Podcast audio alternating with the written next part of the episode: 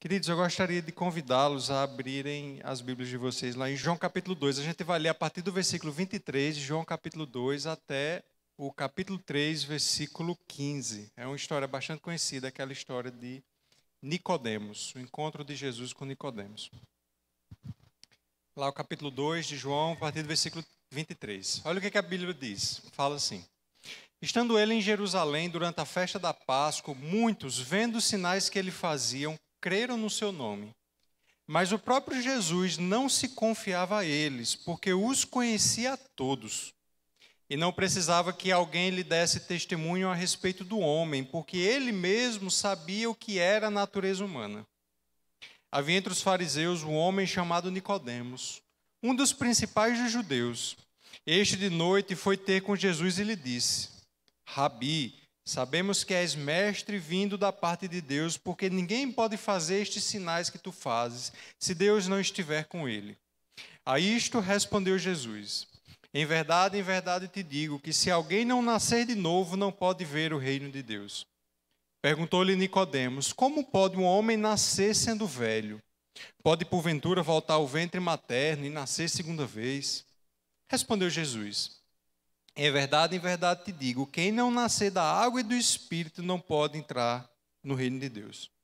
O que é nascido da carne é carne, o que é nascido do espírito é espírito. Não te admires de eu te dizer: importa-vos nascer de novo. O vento sopra onde quer, ouves a sua voz, mas não sabes de onde vem nem para onde vai. Assim é todo o que é nascido do espírito. Então lhe perguntou Nicodemos: Como pode suceder isto? Acudiu Jesus: Tu és mestre em Israel e não compreendes estas coisas? Em verdade, em verdade te digo que nós dizemos o que sabemos e testificamos o que temos visto. Contudo, não aceitais o nosso testemunho. Se, tratando de coisas terrenas, não me credes, como crereis se vos falar das celestiais? Ora, ninguém subiu ao céu, senão aquele que de lá desceu, a saber, o Filho do homem que está no céu. E do modo por que Moisés foi levantado, porque Moisés levantou a serpente no deserto, assim importa que o filho do homem seja levantado, para que todo aquele que nele crê tenha a vida eterna. Meus irmãos, na aula de hoje nós vamos estudar essa passagem do encontro do Senhor Jesus Cristo com Nicodemos. E como eu costumo fazer normalmente nas aulas que eu venho aqui para o templo, é, a, a, gente vai ter uma aula, tá? e não uma pregação, não uma, uma, meditação. E isso significa dizer que a gente vai se aprofundar um pouco mais do que em, detalhes do texto que a gente se aprofundaria se fosse uma, uma pregação. A estrutura de uma aula é um pouco diferente. Tá? Então, a, a gente vai é, é, é, trabalhar esse texto de modo, como é que eu posso dizer, devocional também, mas, sobretudo, educacional, tentando ver que, é que a gente pode aprender a partir dessa passagem? Então, o primeiro passo que a gente precisa para começar a, a se debruçar sobre esse texto é entender o texto. Primeiro, entender sobre o que Jesus Cristo está falando, entender esse diálogo de Nicodemos com Jesus. Então, a gente observa atentamente esse diálogo, tenta entender esse diálogo. O segundo passo é entender a doutrina que é apresentada nesse texto. Porque perceba, existe uma doutrina que é apresentada, e essa doutrina que é apresentada é uma doutrina que a gente chama da doutrina do novo nascimento, ou ainda a doutrina da regeneração. Ora, Jesus Cristo, quando ele diz assim, importa-vos nascer de novo, então existe uma verdade aqui apresentada, uma verdade que ela tem sido sistematizada, do que a gente chama de teologia sistemática, como a doutrina da regeneração. E aí a gente também quer saber o que significa nascer de novo, o que significa ser regenerado. E também entender alguns detalhes sobre essa verdade. Né? Quando ocorre o novo nascimento, como ocorre o novo nascimento. Né? Então a gente vai também tentar se debruçar sobre a doutrina que é apresentada. E o terceiro passo que a gente vai fazer hoje também é entender a aplicação dessa verdade no tempo presente. Porque perceba, a gente está se reportando a um diálogo que ocorreu lá com o Senhor Jesus Cristo há mais de dois mil anos. Então, existe um diálogo que a gente compreende, existe uma doutrina que a gente entende, existe uma aplicação dessa doutrina para o século 21, para nós que estamos lendo hoje a palavra de Deus. Mas a primeira coisa é entender, entender sobre o texto. E a, e a gente observa aqui, então, olha comigo a partir do capítulo 3, no versículo 1, que, que acontece? Há um homem chamado Nicodemos que a Bíblia diz que ele era fariseu, está lá no versículo 1. E esse homem, esse fariseu chamado Nicodemos, diz o texto que ele era um dos principais dos judeus. Então, isso já nos remete ao fato de que ele era um homem profundamente conhecedor das escrituras do Antigo Testamento. E é até interessante que o Senhor Jesus Cristo, lá no versículo 10, diz assim: Tu és mestre em Israel e não compreende estas coisas. Então, esse personagem aqui era um fariseu, ele era mestre em Israel, ou seja, ele era alguém que ensinava em Israel a escritura do Antigo Testamento. Ele era um dos principais dos judeus, ele era um homem assim que ele era bem quisto naquela sociedade judaica, e certamente ele era bem quisto pelo seu conhecimento. E esse homem vai ter com o Senhor Jesus Cristo. E diz o texto, se observar, diz assim: Este de noite foi ter com Jesus e lhe disse: Rabi, Sabemos que és mestre vindo da parte de Deus, porque ninguém pode fazer os sinais que tu fazes se Deus não estiver com ele. Agora existe uma pergunta: por que Nicodemos foi ter com Jesus de noite? Essa é a primeira questão que a gente começa a. Por que, que ele foi ter com Jesus de noite? Será que Nicodemos queria se esconder? Será se ele temia a repercussão dos seus iguais, os fariseus? Por que ele não queria se associar a um operador de milagres? Por que, que ele foi na calada da noite? Perceba que havia algo diferente na conduta desse homem que o diferenciava de outros personagens que nós encontramos na Escritura. Se, se diferencia da mulher do fluxo de sangue que vai no meio da multidão para tocar nas vestes do Senhor Jesus Cristo. Se diferencia daquele homem que diz assim: a, a Jesus, tem misericórdia, filho de Davi, tem misericórdia de mim, gritando numa multidão para que Cristo tivesse misericórdia dele. E se diferencia de um homem que foi levado num leito por quatro dos seus semelhantes para descer de um telhado para se encontrar com o Salvador. Esse homem ele vai à noite, na calada da noite. Por quê? Porque ele queria se esconder. Por que, que ele queria, ele não queria aparecer? Olha, perceba que esse homem, quando ele chega, ele diz assim: Sabemos que és mestre vindo da parte de Deus, porque ninguém pode fazer sinais que tu fazes se Deus não estiver com ele. Ora, de fato, ele está apresenta uma verdade sobre o Cristo. Olha, tu és mestre. E ele usa de uma lógica, olha, ninguém pode fazer o que tu fazes se Deus não estiver com ele. Mas perceba que essa profissão de fé, de, de, de convicção de Nicodemos, ela não é ainda tão profunda ele não chega dizendo assim, ele não confessa ser Cristo, filho de Davi. Como o homem que diz assim, Cristo, filho de Davi, tem misericórdia de mim. Ele não chama de o Redentor. Ele não disse que ele é o rei de Israel. Ele não é como Pedro que diz assim, para que iremos? Tu tens palavras de vida eterna. Na realidade, Nicodemos diz, olha, eu sei que tu és mestre. Aparentemente, ele vai até Cristo movido talvez por algum tipo de curiosidade queria saber quem era esse homem que estava operando milagres. Mas aí é interessante a gente observar esse homem chamado Nicodemos, que ele chega timidamente para se encontrar com Cristo, como se fosse uma fé como um grão de mostarda, uma fézinha pequena. Mas essa fé, como um grão de mostarda, ela pode, com a graça de Deus infundada no coração, se transformar numa árvore frondosa. Porque João, o evangelista, faz questão e a gente percebe que ele faz isso de modo intencional, de citar Nicodemos em mais duas passagens na palavra, no seu evangelho. Nós temos a primeira aqui, João capítulo 3, mas existe um segundo acontecimento lá em João capítulo 7, em que Jesus Cristo está sendo arguído pelos fariseus e, e Nicodemos se levanta para defender Cristo. João capítulo 7, versículo 50. Depois você olha. É uma passagem assim, muito tímida, muito rápida, a menção a Nicodemos assim, quase passa só percebido, mas ela aparece lá, defendendo Cristo publicamente. Mas é interessante também quando você vai para João capítulo 19, após a morte do Senhor Jesus Cristo, lá no versículo 39, Nicodemos aparece uma terceira vez. Agora, Nicodemos, quando ele aparece, ele está cuidando do corpo do Senhor Jesus Cristo durante o sepultamento, antes, após a morte e antes da ressurreição. Então a gente percebe que alguma coisa aconteceu na vida desse homem para que aproximadamente três anos depois, ele estivesse lá cuidando do corpo desse a quem ele havia se encontrado no início do ministério terreno de Cristo. Porque aqui nós estamos no início do ministério terreno de Cristo. No fim, Nicodemos lá estava seguindo o Senhor Jesus Cristo. Então ele chega com essa timidez, mas aparentemente essa fé, com a graça de Deus, ela frutificou. E João faz questão de destacar esse Nicodemos nessas outras duas ocasiões. Mas perceba uma coisa comigo. A gente está olhando o texto, tá? Vamos entender o texto. Que A partir do versículo 3, a Bíblia diz assim, ó: A isto respondeu Jesus: Em verdade, em verdade te digo que se não nascer de novo, não podes ver o reino de Deus. Perceba que Jesus Cristo ele responde uma pergunta que não foi feita. Nicodemos não fez pergunta. Não essa pergunta, especificamente. Ele chegou falando: Olha, eu sei que tu és mestre vindo da parte de Deus, porque ninguém pode fazer sinais que tu fazes se Deus não estiver com ele, mas ele não perguntou sobre o reino dos céus, sobre o reino de Deus, não perguntou sobre o novo nascimento. Mas é interessante que Cristo responde uma pergunta que não foi feita, mas uma pergunta que estava no coração dele. Estava no coração de Nicodemos. Cristo sabia não que Nicodemos, não apenas o que Nicodemos queria perguntar ou o que ele falou, mas Cristo sabia o que ele precisava escutar. Qual era o ponto? Como é que ele chegaria no coração daquele homem? Tal como ele fez também com a mulher samaritana. Quando ele, conversando com aquela mulher, diz assim: Olha, mas eu sei que esse marido que tu tens agora não é teu marido. E usa aquilo para confrontar o pecado daquela mulher. Por que isso? Como é, que Nicod... Como é que o Senhor Jesus Cristo traz esse assunto do se não nascer de novo, não pode ver o reino de Deus, para confrontar esse homem, sem que esse homem tivesse perguntado? Ora, João quer nos mostrar isso.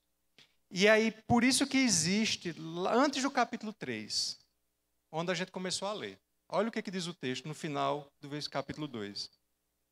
25. E não precisava que alguém lhe desse testemunho a respeito do homem, porque ele mesmo sabia o que era a natureza humana. Versículo 24 diz assim: Porque eu os conhecia a todos. Essa é história de Nicodemos. João coloca após essa passagem, no final do capítulo 2, inclusive para demonstrar como Cristo conhecia a todos. Para apresentar como Cristo sabia de fato o que era a natureza humana, como Cristo poderia saber o que estava no coração de Nicodemos e como chegar ao coração daquele homem a ponto de como a gente lê no Evangelho de João, que no final do Evangelho aquele homem estava cuidando do corpo do seu Salvador, após a sua morte. Cristo sabia. E aí João insere esse, essa narrativa nesse ponto, para demonstrar um aspecto do Salvador, que era a sua onisciência. Ele sabia o que habitava no coração dos homens. Ora, Jesus não estava ali para tratar das curiosidades de Nicodemos, mas sim das necessidades da sua alma. Conhecedor da natureza humana como ele era, sabia que ali parava no íntimo do coração de Nicodemos uma pergunta não realizada. O que era necessário fazer para entrar no reino dos céus? Essa pergunta que não foi feita. Mas essa resposta é essa pergunta que o Senhor Jesus Cristo respondeu. D.A. Cássio disse que Cristo, que Nicodemos se aproximou de Cristo à noite mas que a noite de Nicodemos era mais escura do que ele pensava. E era mais escura do que aparentemente ele queria tratar. Ele não queria ter esse diálogo, mas foi esse o diálogo que Cristo fez com que ele tivesse que enfrentar. Ora, esse Jesus Cristo, ele é aquele mesmo que conhece os corações. Ele é aquele que sabia quais eram os pensamentos de Natanael. Vocês lembram de uma história chamada de um homem Natanael? Diz que ele era um israelita a quem não havia dolo. E aí, quando Natanael se encontra com Cristo, Cristo mais ou menos diz assim: Eu sei o que tu estava fazendo debaixo da figueira. E aí, naquele momento, Natanael se quebranta e rende adorações a Deus. Ninguém sabe, nem nós sabemos o que ele estava fazendo debaixo da figueira. Apenas sabemos que Cristo diz: Eu sei o que você estava fazendo. E essa palavra foi suficiente para Natanael se quebrantar diante do Salvador. Ele é aquele que sabia dos pecados da mulher samaritana. Ele é aquele que conhecia o coração do jovem rico. Ele sabia exatamente que pergunta fazer, o que dizer ao jovem rico. Onde estava o coração daquele homem? Ele é aquele que conhece a motivação da mulher do vaso dela abaixo, que quebra um vaso com um líquido precioso, para com seus cabelos enxugar os pés do Senhor Jesus Cristo. Ele sabia qual era a motivação daquela mulher. Ele é aquele que conhece a condição da viúva pobre que depositou duas moedinhas e sabia qual era o coração daquela mulher. Ele é aquele que conhece a natureza humana e é isso que João quer nos apresentar aqui. Ele é aquele que sabe o coração do homem. Daí então Cristo vai apresentar o que aquele homem precisava escutar. E o que, que Cristo então apresenta? Vamos avançar no diálogo para a gente entender. Aí Cristo respondeu: Em verdade, em verdade te digo: se alguém não nascer de novo, não pode entrar no reino de Deus. Cristo então apresenta a necessidade do novo nascimento. Ora, essa palavra, quando ele diz assim, nascer de novo, você vai encontrar ideia semelhante na Bíblia como é, nascer de novo, ser nova criatura, ser feito novamente em Cristo. É a mesma ideia. É a ideia de que o que os teólogos vão chamar da doutrina da regeneração ou do novo nascimento. O que é isso? Um teólogo chamado Wayne Gruden ele diz assim: a regeneração é o ato secreto de Deus pelo qual ele dá uma nova vida espiritual. Isso é também chamado de novo nascimento. É quando Deus dá vida. Lembra quando você vai lá para Efésios capítulo 2, ele diz assim: Ele vos deu vida, estando vós mortos, mortos em vossos delitos e pecados. Efésios capítulo 2, a partir do versículo 1. Ele vos deu vida quando vocês estavam mortos em vossos delitos e pecados. É isso que é a doutrina da regeneração. Esse ato pelo qual Deus infunde vida no homem, transformando o coração do homem, fazendo com que ele nasça de novo, fazendo com que ele seja uma nova criatura. A ponto de hoje nós dizemos: Deus me deu vida. É disso que o Senhor Jesus Cristo está falando. Então ele apresenta aqui, a partir do versículo 3, essa doutrina da regeneração. Mas o interessante é que existe a, a,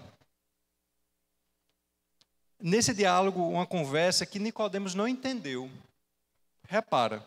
Perguntou-lhe Nicodemos: Como pode um homem nascer sendo velho? Pode porventura voltar ao ventre materno e nascer segunda vez? Respondeu Jesus. Em verdade, em verdade te digo, quem não nascer da água e do espírito não pode entrar no reino de Deus. Aí ele diz assim, continuou sem entender. continuo sem entender. O que é nascido da carne é carne, o que é nascido do espírito é espírito. Não te admires que eu te disse, importa-vos nascer de novo? O vento sopra onde quer, ouves a sua voz, mas não sabe de onde vem nem para onde vai. Assim é tudo que é nascido do espírito. Então perguntou Nicodemos: Como pode suceder isso? Nicodemos continua sem entender. Aí tem uma passagem, o versículo 10, que ele é fundamental, é essencial para a gente entender essa passagem. Versículo 10. Tu és mestre em Israel e não compreendes estas coisas. Essa passagem, esse versículo é fundamental. Porque perceba que ele falou sobre o novo nascimento e Cristo então explica o que é o novo nascimento com um pouco mais de detalhes que ainda assim ele não entende. Mas ele traz mais informações. Ele vai dizer assim, versículo 5: Quem não nascer da água e do espírito não pode entrar no reino de Deus. Inicialmente diz assim: quem não nascer de novo não pode ver o reino de Deus. Depois, quando Nicodemos pergunta, não entendeu, ele diz assim: quem não nascer da água e do Espírito, ou seja, ele está falando que esse nascimento de novo é o nascimento da água e do Espírito, não pode entrar no reino de Deus. Aí a pergunta é o seguinte: o que, que ele quer dizer com água e Espírito? Em primeiro lugar, o que isso significa? Essa é a primeira questão. E eu quero tratar com vocês algumas interpretações comuns sobre essa, essa passagem. Eu não quero ir direto ao ponto, de já dar a explicação, mas mostrar as interpretações, porque é, educacionalmente é importante, para a gente pensar como é que a gente interpreta um texto como esse. O que ele quer dizer com água e espírito? Existem pelo menos quatro interpretações comuns. Uma, bem assim, que não é muito bem reconhecida, mas que existe. Alguns vão dizer que a referência à água é do nascimento físico, como se fosse uma referência ao líquido amniótico, da, quando a bolsa estoura e a criança nasce e derrama água. E aí, nessa interpretação, é como se Cristo estivesse dizendo assim: olha, quem não nascer fisicamente e depois nascer espiritualmente, não pode entrar no reino dos céus. É uma interpretação. Mas por que, que ela não é boa? Vamos discutir por que ela não é uma boa interpretação. Porque essa ideia de associar água a um líquido amniótico no nascimento de uma criança é uma ideia muito contemporânea. Isso é, é horrível para a interpretação bíblica. É como se você estivesse trazendo uma ideia que para você faz sentido no século XXI e achando que lá, quando Cristo falou lá no século I, as pessoas teriam esse entendimento. Associar água ao nascimento, aquele líquido que sai durante o nascimento. A gente chama de líquido amniótico. Isso para a gente faz sentido. Para Nicodemos não faria sentido nenhum. É, é como se a gente pegasse um conceito contemporâneo e tentasse impor isso num contexto totalmente diverso. Por isso que não é uma boa interpretação. Estão entendendo isso aqui? Quando a gente faz leitura bíblica, a gente precisa tomar esses cuidados. O judeu nunca ia associar água ao nascimento. água para judeu estava muito mais associada à purificação. Purificação do trabalho do templo, no tabernáculo, lavagem de mãos, lavagem de utensílios, purificação é, cerimonial. Isso é que estava no imaginário daquela cultura judaica. Então, essa interpretação não é boa por conta disso. Existe uma segunda interpretação que é a referência que a água e espírito é uma referência ao batismo cristão. Vocês olham, agora a gente já não está mais no século XXI, a gente está ali tratando de um contexto do século I. Olha, já está melhor, né? Batismo cristão. Quando ele diz assim: quem não nascer da água é uma referência a quem não se batizar nas águas, e quem não nascer do espírito não pode entrar no reino dos céus. É melhor, mas ainda não é boa. Existe um problema nessa interpretação. Que ela comete um erro que a gente chama de anacronismo. Que é você pegar um conceito que ele vai ser apresentado mais à frente, no Novo Testamento, que ainda não foi apresentado, e trazer para cá, para João capítulo 3. Jesus Cristo ainda não tinha falado de batismo cristão, o batismo em nome do Pai, do Filho e do Espírito Santo. Essa ideia não tinha sido ainda apresentada. Ou seja, era uma ideia que era estranho ainda naquele momento. É diferente se essa passagem tivesse, digamos, em Atos capítulo 2. Lembra lá Atos capítulo 2? Quando ele diz assim: Arrependei-vos e cada um de vós seja batizado no nome do, nome do Senhor Jesus Cristo para a remissão dos vossos pecados. Ali, se João tivesse dito, em verdade, em verdade te digo, quem não nascer da água e do Espírito não pode entrar no reino de Deus. Ali, essa passagem faria sentido interpretar a água como batismo cristão. Que inclusive depois se batizou 3 mil pessoas, quase 3 mil pessoas. Mas aqui ainda não é o momento, porque é o que a gente chama de anacronismo. Eu pegar um, um momento da história lá na frente e trazer para cá quando essa ideia ainda não foi apresentada nem desenvolvida. Vocês estão entendendo isso aqui? E por que, que eu estou discutindo isso? Isso eu digo, é a ideia de aula, de a gente começar a entender alguns princípios de interpretação bíblica que são importantes para a gente compreender a palavra de Deus. Então a gente tem que tomar esse cuidado, entender a coisa dentro do seu próprio contexto, até mesmo dentro da própria desenvolvimento histórico da própria palavra de Deus. Há uma terceira possibilidade que é boa, é muito interessante. E alguns teólogos vão trabalhar e vão apresentar ela, inclusive teólogos de muita envergadura. Que a referência água aqui que, João, que o Senhor Jesus Cristo traz é o batismo de João Batista, que é diferente do batismo cristão, tá? do batismo no nome do Pai, do Filho e do Espírito Santo. Que é uma referência ao, ao batismo de João Batista. E aí, essa questão do anacronismo não existe. Porque, de fato, João Batista já tinha começado a batizar no Rio Jordão. Perceba que essa passagem que acontece depois que o Senhor Jesus Cristo ele é, é batizado por João Batista, desce do céu o Espírito sobre ele. E quem, por exemplo, vai defender essa ideia é um teólogo, o Hendrickson. O Hendrickson é, é Todo pastor, presbítero, professor presbiteriano tem um comentáriozinho do Hendrickson. Ele defende essa ideia. E, e, a razão é porque é próximo dos acontecimentos relacionados a João Batista. Então a ideia, segundo essa possibilidade, é que Jesus Cristo estivesse dizendo assim: olha, o batismo de João Batista representava arrependimento. Essa é a ideia do batismo de João Batista. Era um batismo de arrependimento. Então Cristo, então, estaria dizendo assim: quem não se arrepender e não nascer do Espírito não pode entrar no reino dos céus. E perceba, é uma interpretação que faz sentido. E não poucos o defendem, como é o caso do Hendrickson. Existe uma quarta que, por, uma, por causa do versículo 10, outros vão defender e aparentemente parece uma interpretação melhor. O Carson vai defender ela, D.A. Carson.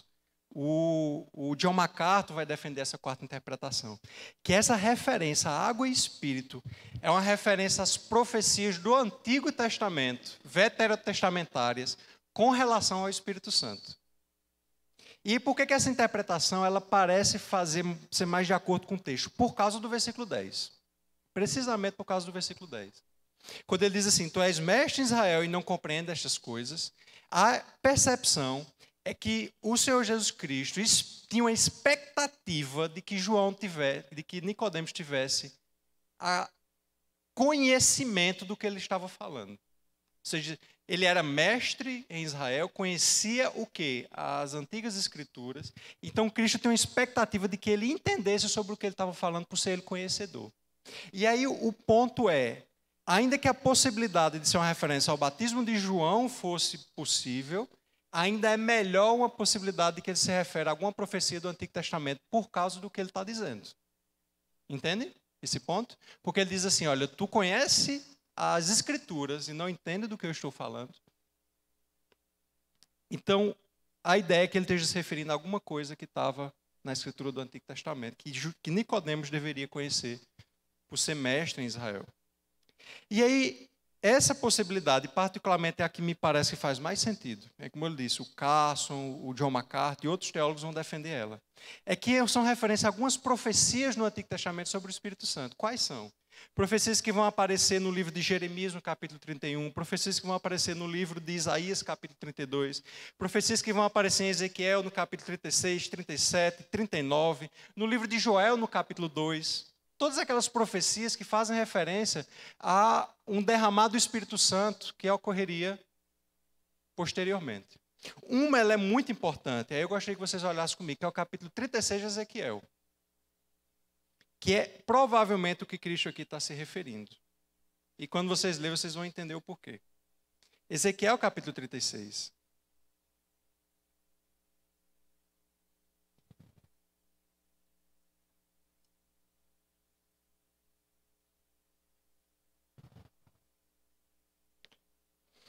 Versículo 25. A partir do versículo 24. Ezequiel 36, 24. Por que, que essa passagem é importante? De um conjunto de profecias que falam sobre o novo nascimento no Antigo Testamento. De Joel, Isaías, Jeremias, Ezequiel e Ezequiel. Esses quatro profetas. Essa aqui é uma que traz claramente a ideia de água e espírito num só texto. Por isso que ela é muito importante. Quando ele diz assim, ó, a partir do versículo 24: Tornar-vos-ei entre as nações e vos congregarei de todos os países e vos trarei para a vossa terra. Então aspergirei água pura sobre vós e ficareis purificados. De todas as vossas imundícias e de todos os vossos ídolos vos purificarei. Dar-vos-ei coração novo e porei dentro de vós espírito novo, tirarei de vós o coração de pedra e vos darei coração de carne. Porei dentro de vós o meu espírito e farei com que andeis os meus estatutos, guardeis os meus juízos e os observeis. Percebe que nessa passagem, uma profecia no livro de Ezequiel, ele fala de uma promessa de que Deus o aspergiria água pura sobre eles, faria com que eles andassem nos estatutos e no juízo de Deus, daria um coração novo a eles e poria neles o espírito Daí porque Jesus Cristo diz assim: você é mestre em Israel e você não sabe do que eu estou falando. Daí porque a provável referência é a esse texto de Ezequiel capítulo 36. Você não conhece o que o profeta Ezequiel falou, de que haveria um dia em que eu aspergiria água em vocês e daria um coração novo, daria um espírito novo e faria com que vocês andem nos meus estatutos e nos meus juízos. Ora, essa promessa que é precisamente a ideia que nós temos do que a gente chama de novo nascimento. Ela é clara para a gente entender. O que é novo nascimento? É o que ele está dizendo, é quando Deus dá um coração novo a um homem. É como se o homem ele tivesse. Aliás, o homem está morto, seus delitos e pecados. Efésios capítulo 2 diz isso. E Deus então faz uma cirurgia. Deus abre o peito desse homem, intervém no coração, faz esse coração voltar a pulsar fecha, e aquele homem nunca mais é a mesma pessoa. Ele nunca mais vai ser um homem sem ter passado por esse procedimento. Como se Deus fizesse uma cirurgia no coração dele. É isso que ele está dizendo. Olha, eu darei um coração novo em vocês. E essa cirurgia, essa transformação de, de vida, de alma, ela tem o objetivo de fazer com que eles andem nas, nos caminhos do Senhor. Diz o versículo 27: Farei com que andeis nos meus estatutos e guardeis os meus juízos e os observeis. Porque um homem só é habilitado, ele só é habilitado a andar nos estatutos, guardar os juízos e observar os caminhos do Senhor, se ele passar pelo novo nascimento. É isso que Ezequiel capítulo 36 está falando. E não somente isso, se Deus o dar o Espírito a ele, se o algo da, de, de, de que vem do alto acontecer, na vida desse homem. se de algum modo essa pessoa da Trindade, o Espírito Santo, infundir vida na vida desse homem, então ele é habilitado a andar nos estatutos, guardar os juízos e os observar. Provavelmente é isso que Jesus Cristo está se referindo lá em João capítulo 3. E pergunta, por isso você deveria conhecer, já que você é mestre em Israel. É interessante a gente observar lá em João que Jesus Cristo fala dessa necessidade de nascer de novo. Mas nascer de novo para quê?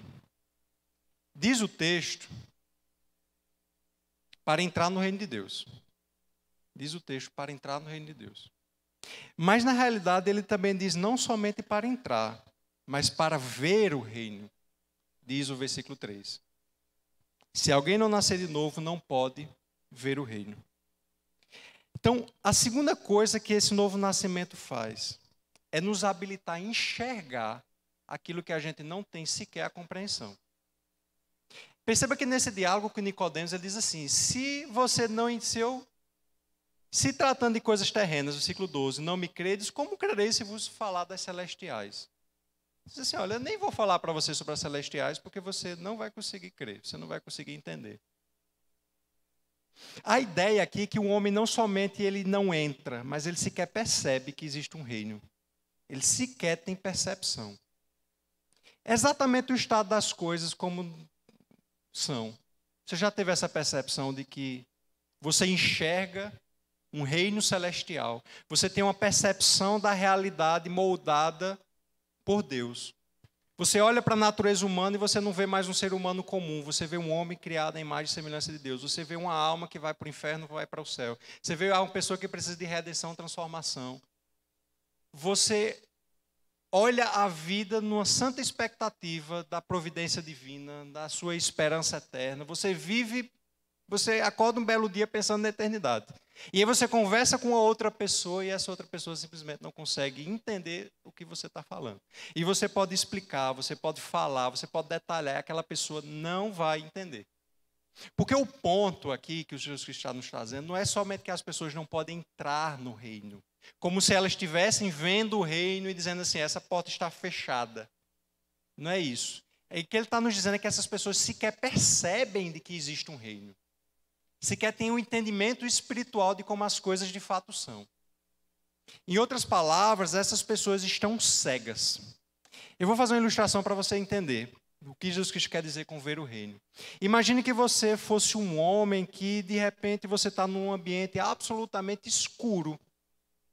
Você não vê nada, você não está enxergando o que acontece ao seu redor, mas você ouve pessoas passando ao seu redor e, e descrevendo aquilo que eles estão vendo. Imagina, eu vejo um rio.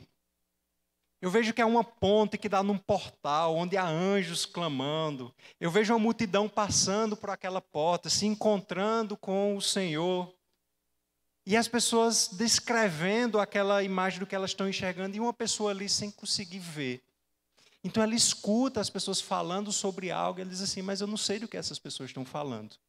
E elas ouvem falar de que existe uma porta estreita, que elas devem passar por ela, e elas dizem assim: onde está essa porta? Eu não vejo essa porta. As pessoas estão falando de que existe um rei, mas eu não estou vendo um castelo, não estou vendo um trono, não estou vendo um soberano. As pessoas estão dizendo que existem súditos desse reino, mas eu não estou vendo os súditos. Eu estou apenas me encostando com algumas pessoas, tropeçando aqui e ali, e ouvindo falar de histórias que eu não consigo enxergar. É isso que Jesus está dizendo. Essas pessoas não conseguem ver de que existe um reino de Deus.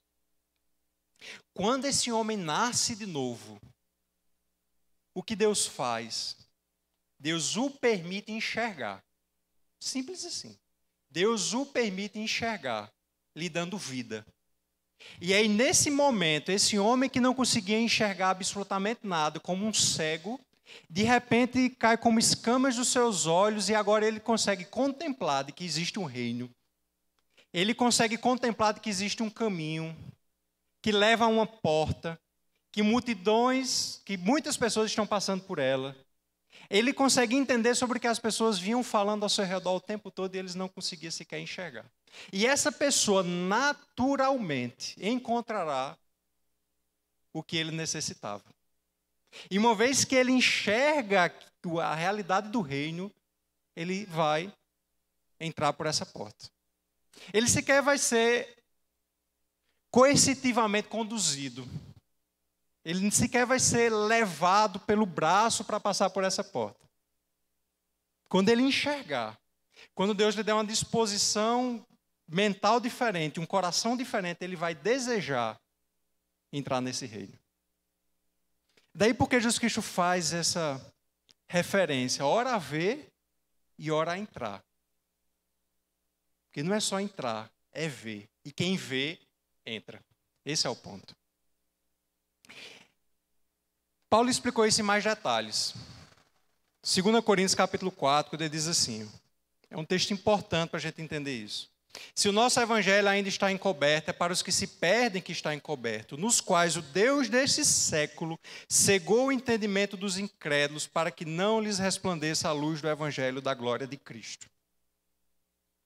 Ele vai prosseguir dizendo assim: Porque não pregamos a nós mesmos, mas a Cristo Jesus como Senhor, e a nós mesmos como vossos servos, para amor de Jesus. Porque Deus que disse: Das trevas resplandecerá a luz, Ele mesmo resplandeceu em nosso coração para a iluminação do conhecimento da glória de Deus na face de Cristo. O que Paulo está dizendo em 2 Coríntios capítulo 4 é que o Deus desse século é, cegou as pessoas para não verem o que nós vemos. E aí o conflito ele é claro, o conflito ele é real, porque a gente tem uma percepção que o mundo jamais vai ter. A gente tem uma linguagem que o mundo não entende, e é essa realidade que a gente vive como alguém que vive entre dois entre dois reinos, nessa terra, ainda aguardando a entrada gloriosa na no reino eterno. E diz o texto que se nós vemos é porque ele resplandeceu em nosso coração para a iluminação do conhecimento da glória de Deus na face de Cristo. É porque Deus veio com luz nessas trevas e permitiu que a gente enxergasse. É isso que Jesus Cristo está dizendo. E essa é a essência do que significa nascer de novo. Daí porque o novo nascimento não é uma questão meramente intelectual, nem meramente cognitiva, nem como se o homem simplesmente raciocinasse e chegasse a uma determinada conclusão. Nem é uma coisa que tem força moral suficiente para fazer com que o homem ande nesse caminho. É uma transformação, é uma mudança de natureza. Paulo também faz uma outra analogia, que ele diz que o novo nascimento é como se fosse alguém que estava morto e ganhasse vida. Você não enxergava porque você estava morto. Você não agia porque você não tinha capacidade. E Deus então dá vida para que você tivesse essa capacidade. Uma característica, já caminhando para a gente encerrar essa, esse primeiro momento de entender o texto, é que Jesus Cristo vai dizer lá no versículo 6, vamos olhar com atenção o texto ainda.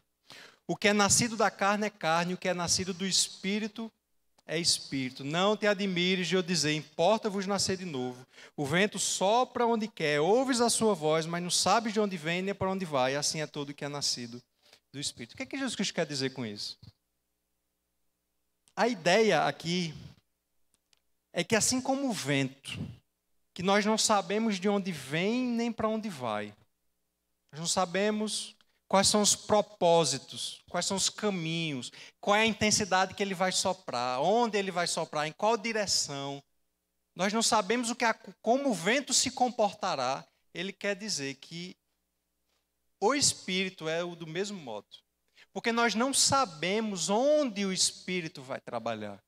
Nós não sabemos em quem ele vai infundir vida. Nós não sabemos quem será nascido do Espírito e como será agora a vida dessa, dessa pessoa que nós não esperávamos que ele fosse transformado. É isso que Jesus Cristo está nos dizendo. Que do mesmo modo que o vento é incompreensível, essa, esse novo nascimento, esse modo do trabalhar de Deus, de certo modo é incompreensível. Porque Deus opera onde quer, como quer, em quem Ele quer. É um ato soberano da parte de Deus. A regeneração é um ato de Deus, exclusivamente de Deus. É um ato que a gente chama de monegístico, que é algo que é exclusivo de Deus. Que Deus faz no homem e então o homem responde, uma vez transformado. Mas não é por causa de qualquer coisa que o homem tenha feito. E é imprevisível porque, assim como o espírito ou o vento, nós não sabemos de onde vem, para onde vai, nós não sabemos em quem esse Espírito Santo ele vai infundir vida. E o que, e o que, que essa pessoa agora, regenerada, quais caminhos eles vão, essa pessoa ela vai trilhar. Daí ele faz essa referência que o vento sopra onde quer, ouves a sua voz, não sabe de onde vem nem para onde vai, mas é assim o que é nascido do Espírito. De repente essa pessoa nasceu do Espírito, porque foi uma obra que Deus realizou no coração dela. Por fim, Cristo faz uma referência. Lá no versículo 13, 14 e 15. Ora, ninguém subiu ao céu senão aquele que de lá desceu, a saber, o Filho do homem que está no céu. E do modo porque Moisés levantou a serpente no deserto, assim importa que o Filho do homem seja levantado para que todo que nele crê tenha a vida eterna. É interessante nós observarmos que Cristo vinha falando sobre novo nascimento, começou a falar sobre o Espírito Santo e termina falando sobre a sua morte e ressurreição. Porque quando ele faz referência a essa serpente no deserto, é um, um, acontecimento que você vai encontrar no Antigo Testamento, de quando o povo estava murmurando no deserto, Deus mandou serpentes que picavam o povo e o povo começou a morrer por conta disso. E aí Deus mandou com que Moisés levantasse uma serpente de bronze no deserto. E a ordem que Deus havia dado por meio de Moisés era que quem olhasse para aquela serpente seria curado do veneno das víboras que estava atacando o povo de Israel no, no arraial. Então, quando eles olhavam para a serpente de bronze, eles eram salvos da morte. Cristo então está dizendo assim: do mesmo modo como a serpente foi levantada no deserto, importa que o filho do homem seja levantado, para que todo que nele crê tenha vida. Então, a referência que ele está trazendo é que essa vida do, que o Espírito traz, ela tem uma relação fundamental com a obra de Cristo. Porque se por um lado nós recebemos vida, quando o Espírito transforma o nosso coração, por outro lado, essa vida ocorre quando nós cremos no Filho de Deus, levantado naquele madeiro, na cruz do Calvário. E quando nós olhamos para Cristo levantado na cruz do Calvário e cremos nele, nós recebemos vida. O ponto aqui é que a obra do Espírito Santo e a obra de Cristo é uma obra que ela é relacionada, porque o Espírito aponta para Cristo. E esse Espírito ele é apresentado na Escritura como o Espírito enviado por Cristo. Às vezes a Bíblia fala enviado de Deus, referência ao Pai, e às vezes enviado do próprio Cristo. A Bíblia chama o Espírito de Cristo, porque é esse Espírito, como aconteceu no dia de Pentecostes, ele ocorre porque Cristo foi assunto aos céus. Ele disse que importa que o Filho, que ele subisse, para que esse Espírito Santo fosse derramado no dia de Pentecostes. Existe uma relação entre a obra do Espírito Santo e a obra de Cristo, e ele está trazendo esse elemento aqui. Essa vida ocorre quando nós cremos. E então nós temos a vida eterna. Cremos no Cristo. Porque não existe regeneração longe do Cristo. Vocês entenderam o texto? Eu acho que eu trouxe os principais elementos do texto. As coisas que me pareceram mais importantes. Essa doutrina, chamada da doutrina da regeneração, ela tem algumas coisas que eu gostaria de trazer, algumas considerações, para que a gente a compreenda. Como eu tentei mostrar aqui para vocês, a provável referência de água e espírito é em Ezequiel capítulo 36. Provavelmente é isso. Pelo versículo 10, como eu já expliquei. Mas é interessante que quando você vai para Ezequiel capítulo 36, você tem um texto no Antigo Testamento falando sobre o Espírito Santo. E naturalmente, eu não sei vocês, não sei da curiosidade de vocês. Mas naturalmente surge uma questão sobre como era essa operação do Espírito no Antigo e no Novo Testamento. Pelo menos eu, quando eu leio, eu digo, eu quero entender isso aqui. Naturalmente surge isso, porque se existem perguntas. O Espírito Santo atuava no Antigo Testamento?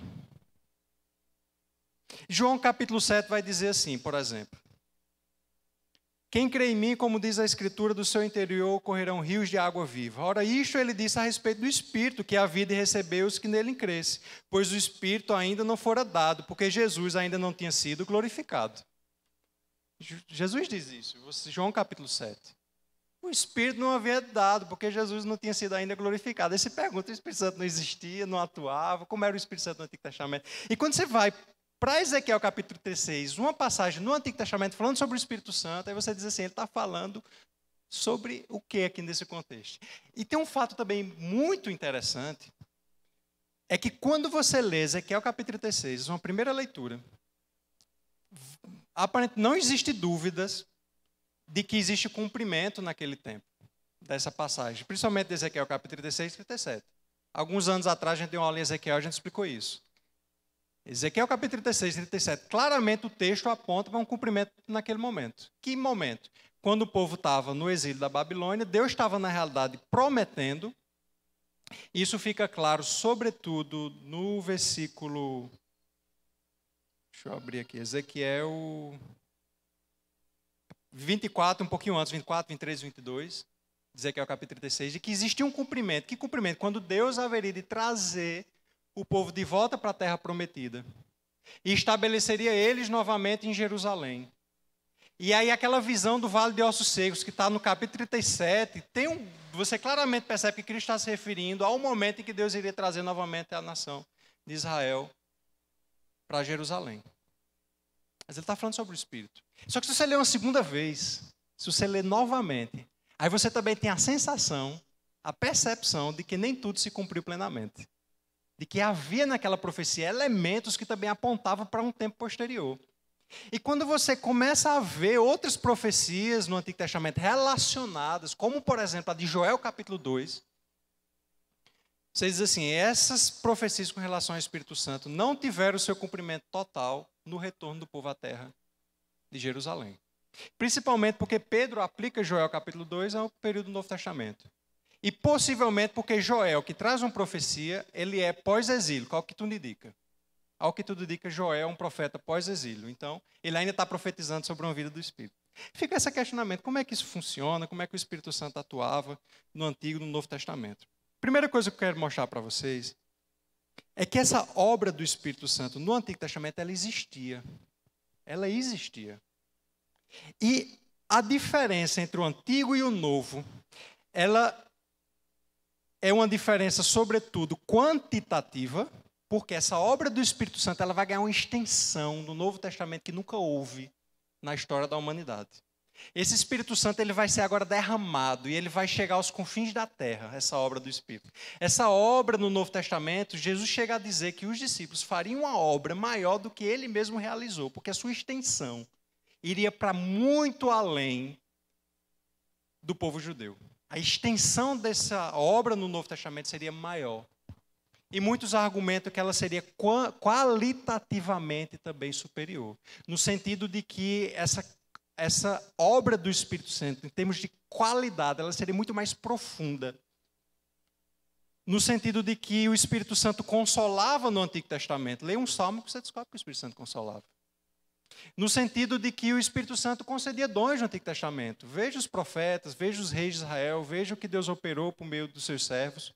Deus operava por meio do Espírito no Antigo Testamento, mas a qualidade dessa obra no Novo Testamento ela também seria sem precedentes. Ou seja, tem um, um, um, um teólogo, deixa eu só achar aqui nas minhas anotações, ele vai dizer o seguinte. Joe Owen ele vai dizer que o, a, o mais excelente privilégio da igreja da antiga aliança se resumia a ouvir notícias das coisas que hoje desfrutamos. Isso era o grande privilégio deles. Era ouvir notícias daquilo que nós desfrutamos. Porque o que nós desfrutamos hoje é muito maior do que o que eles desfrutavam.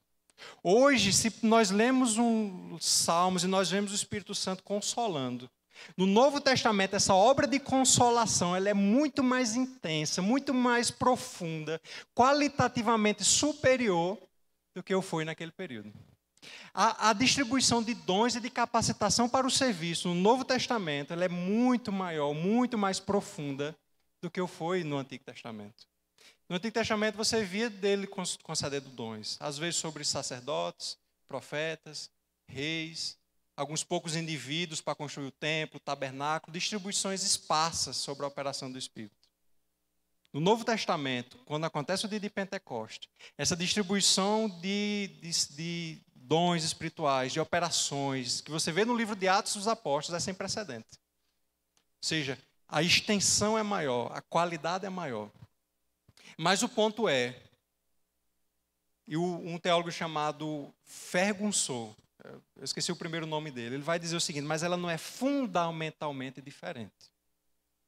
Porque o Espírito Santo no Antigo Testamento, ele concedia dons, ele consolava, baixa ler os salmos.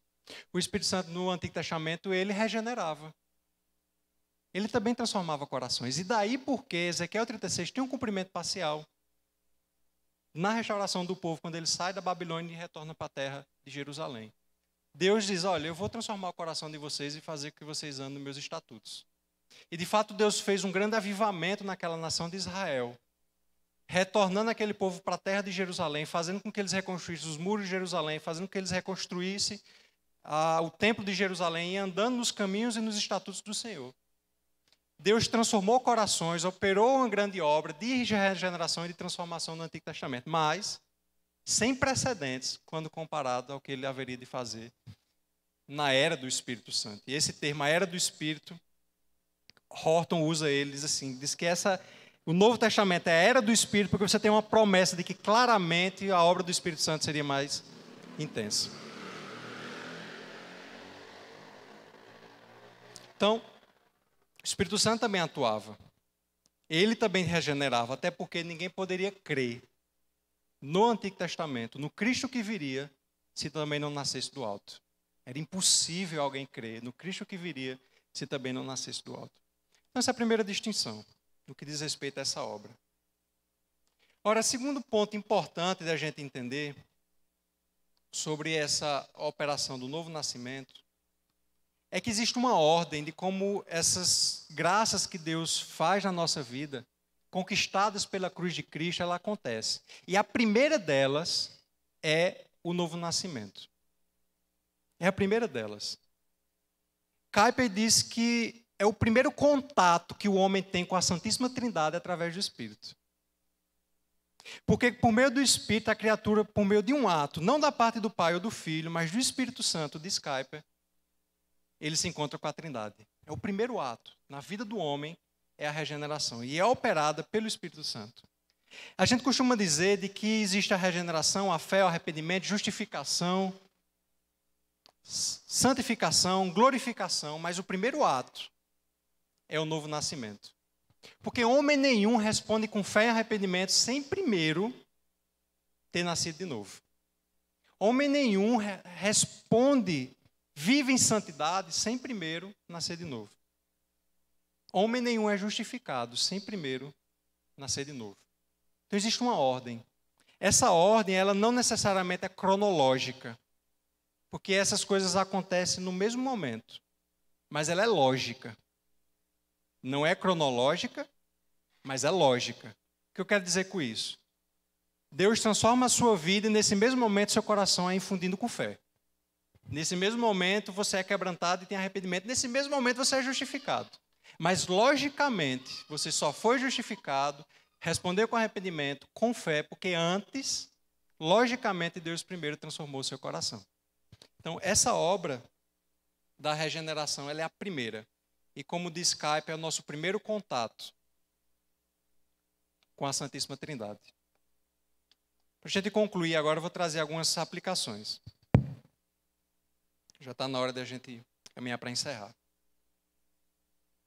Primeira coisa, quando a gente estuda a doutrina da regeneração, a gente precisa tranquilizar o nosso coração, porque a gente começa a entender que a obra de Deus, ela parte fundamentalmente e primordialmente de Deus. Não depende do homem. Depende de Deus. E a gente tranquiliza o nosso coração, porque quando a gente vai evangelizar, quando a gente vai pregar, quando a gente vai revelar o evangelho às pessoas, por meio da proclamação do evangelho, às vezes o nosso coração se perturba, se, porque as pessoas não entendem e elas não percebem o que a gente está dizendo. Mas aí a doutrina da regeneração tranquiliza o nosso coração, porque a gente sabe que podemos confiar naquele que homem nenhum pode resistir se ele quiser operar. Não existe coração duro que possa resistir a uma transformação, uma cirurgia que Deus queira fazer no coração de um homem. Não existe. Não existe homem empedernido que não se quebrante diante do Deus poderoso se ele quiser infundir vida naquele homem. Não existe pessoas que fecham os ouvidos ao evangelho, que se Deus quiser abrir os ouvidos, ele possa resistir. Daí porque a gente tranquiliza o nosso coração e a gente persevera na proclamação. A gente continua anunciando o evangelho, porque a gente sabe que Deus pode fazer. Essa é a primeira aplicação. Ora, creia, a segunda aplicação, creia que Deus é o Deus que sonda corações. Nós não temos essa capacidade. Nós não temos essa capacidade. Às vezes a gente, na nossa tentativa de se valer da nossa sabedoria, pensa meios de chegar ao coração das pessoas. Não, eu vou anunciar desse modo, eu vou fazer uma exposição em João. Não, em Efésios, acho que Pedro é melhor. Desse modo essa pessoa vai entender. Eu vou começar a discutir por esse caminho. Mas Deus é quem conhece corações. Deus, nessa passagem, sabia exato e precisamente o que Nicodemos precisava escutar. E foi ali que ele foi. E esse Deus que sonda corações, ele é capaz de responder perguntas que não são realizadas.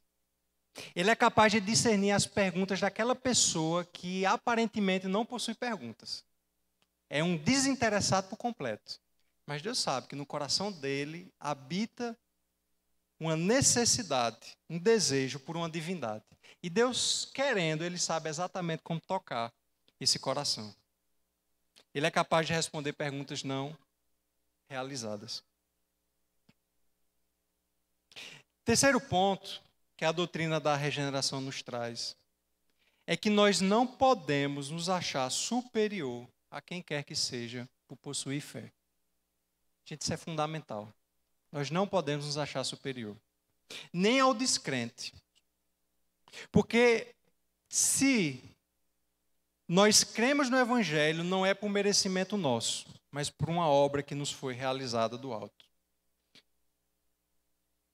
Ele, Romanos capítulo 2 diz assim: Quem é você que despreza que a riqueza da bondade e a tolerância e a longanimidade de Deus e a bondade de Deus é que te conduziu ao arrependimento? Se nós nos arrependemos, foi por causa da bondade, da tolerância e da longanimidade de Deus. Nós não podemos nos achar superiores. Nós não podemos nos achar superiores ao descrente. Nós também não podemos nos achar superiores ao crente. Romanos capítulo 14 diz assim: Quem é tu que julgas o teu servo alheio? Se ele está em pé, é porque o Senhor é quem sustenta. Se você está em pé, é porque o Senhor é quem lhe sustenta.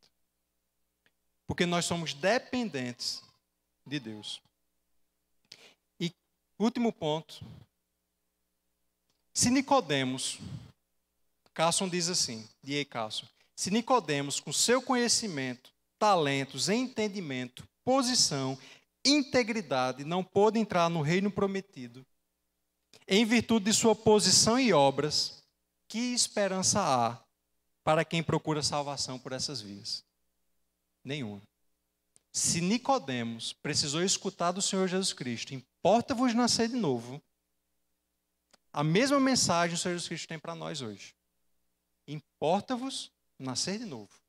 Não existe homem nessa terra, qualquer que seja, independente do que ele julgue de si mesmo, que não precise escutar essa mensagem do Salvador.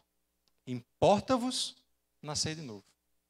Então, se há alguém aqui hoje que julga que poderá encontrar, ver o reino de Deus, entrar no reino de Deus por qualquer outro mérito, olhe para o que Cristo disse a esse homem: importa-vos nascer de novo. E, portanto, o que a gente pode fazer é clamar a Deus: Senhor, eu quero nascer de novo. Eu preciso nascer de novo me habilita a enxergar o que eu não posso ver. E talvez um belo dia você acorde de manhã cedo pensando no céu. Pensando nas glórias do porvir, com vontade de ler a Bíblia e orar, de buscar o Senhor, de vir cultuar a Deus, de habitar conviver junto com o povo de Deus, porque uma coisa foi feita no seu coração. Amém? Vamos orar? Santo Deus, Pai querido, hum, muito obrigado, Senhor, pelo privilégio, Senhor, nesta manhã estudar a tua palavra, Senhor. Escutar a pregação, a exposição da, do Evangelho, Deus, feita pelo pastor Calvino. Orar ao Senhor, Deus. Entoar cânticos a Ti. Fazer aquilo, ó Deus, que as pessoas não são habilitadas a fazer sem Teu Santo Espírito. Viver, ó Deus, para um reino que as pessoas não enxergam e fazer parte de um reino que nos faz as mais gloriosas promessas. Muito obrigado, Senhor, por isso. Deus, rogamos ao Senhor, Deus, que aqueles que não nasceram de novo entendam que importa vos nascer de novo. Que essas pessoas possam nascer da água e do Espírito. Possam ser purificadas nos seus pecados, ó Deus, e ser infundida vida no coração delas, Senhor. Que o Espírito Santo esteja neles, ó Pai, operando uma grande obra até a consumação dos séculos.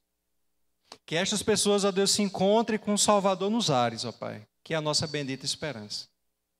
Deus, que essa passagem da Escritura nos ajude a compreender melhor como interpretar a tua palavra, Senhor, para que a gente possa interpretar melhor o que a gente lê, para que a gente possa conhecer, ler a tua palavra com profundidade e com entendimento.